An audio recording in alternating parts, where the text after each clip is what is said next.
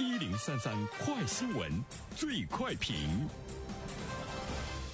焦点事件快速点评：日前，国务院办公厅发布关于加快发展保障性租赁住房的意见。意见明确，保障性租赁住房主要解决符合条件的新市民、青年人等群体的住房困难问题，以建筑面积不超过七十平米的小户型为主，租金低于同地段、同品质的市场租赁住房租金。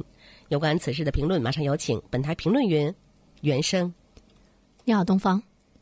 这里面呢，我们看到的是对于保障性住房的意见呢进一步的出台哈，加快发展保障性租赁住房的意见。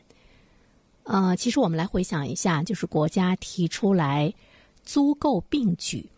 已经有七年的时间了，你是不是觉得时间过得很快？七年的时间过去了，其实我们看一下整个的住房的结构，呃，并没有发生了特别大的变化，包括人们的住房习惯，比如说现在依然是买房子的人比较多，租房子的人要少。这里面除了人们的观念转变之外的话呢，其实我们要看一下，对于租房子的供应市场来说，它是不是真的满足了今天人们对于房子居住的一种基本的要求，比如说面积，比如说我们的市场提供的。可供来租赁的这个房源是不是足够，才能够呢，使得人们能够呢有充裕的房子房源去租住？尤其呢是对于这个年轻人来说，青年人来讲，目前面临的住房问题呢，依然是一个大的问题。所以这一次呢，我们想说的是，解决青年人住房问题，国家出手了。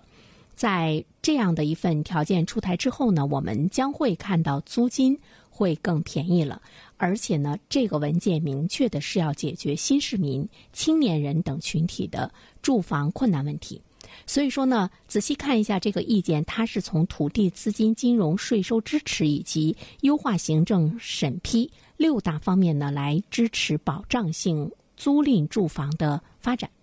当然是为了减轻保障性租赁住房的企业负担。谁要建保障性租赁住房，那么这个企业它会在税收啊、呃，在金融支持啊等等这些方面都会有很多呃优惠的条件。这一次国家的呃这份意见的出台，其实呢它更精准、更精准化。精准度呢比较高，而且操作性呢是比较强，呃，有了更多的一些突破性的呃这个改革的思路。这个呢，从这一次的加强保障性租赁住房的意见中呢，我们都可以呢看到具体的措施，比如说呃一些城市的产业园区将可配套用地的面积的占比的上限从百分之七提高到百分之。十五建设这个保障性的租赁住房，呃，另外一方面的话呢，其实我们还会呢看到以前的这个保障性的租赁住房，它都是六十到九十平。这一次呢，它向青年人群体倾斜的这个住房呢，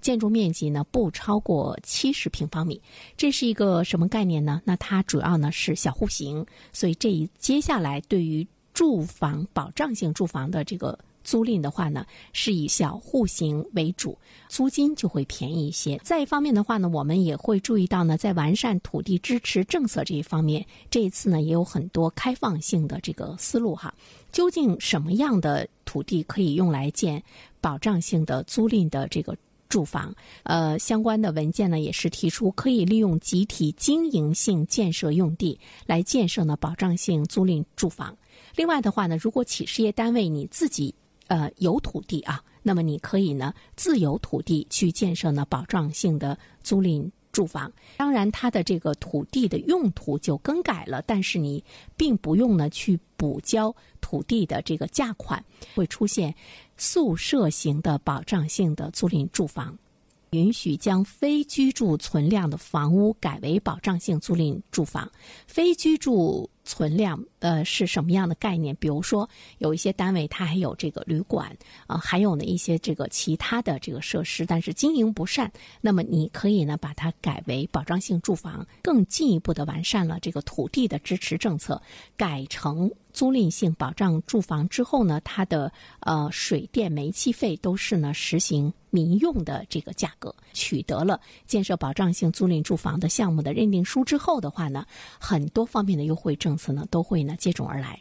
当然还有呢一些金融的支持。会有呢社会多元化的市场化的这个方向，向呢保障性租赁住房来提供长期的这个贷款。我们都知道，以前呢建设租赁性的保障住房，包括大家概念中的解困房等等，它呢都是需要政府的财政来进行建设，而政府的财政呢在这方面的这个负担呢还是比较重。当更多的来运用市场化的手段，来更多的有金融的这个支持之后的话呢，我们会看到呢租赁性的住房。它的这个建设的速度呢会更快一些。总之呢，这一次的这个意见，我们看到从国家的角度上来说，充分体现了保障新市民、青年人的决心，而且呢，它是从供给侧。呃，政策来直击目前保障性租赁住房在市场发展的过程中存在的一些矛盾。那么，解决这些矛盾呢，有了非常精准的政策，也有了更加具体的这样的一些这个实施的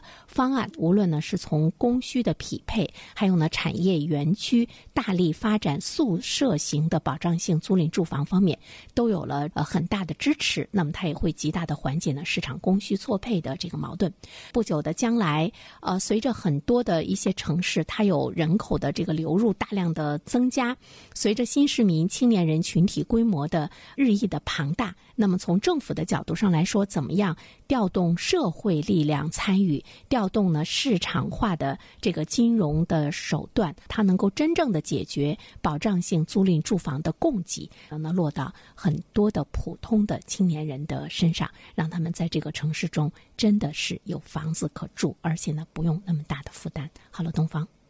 好的，感谢原生。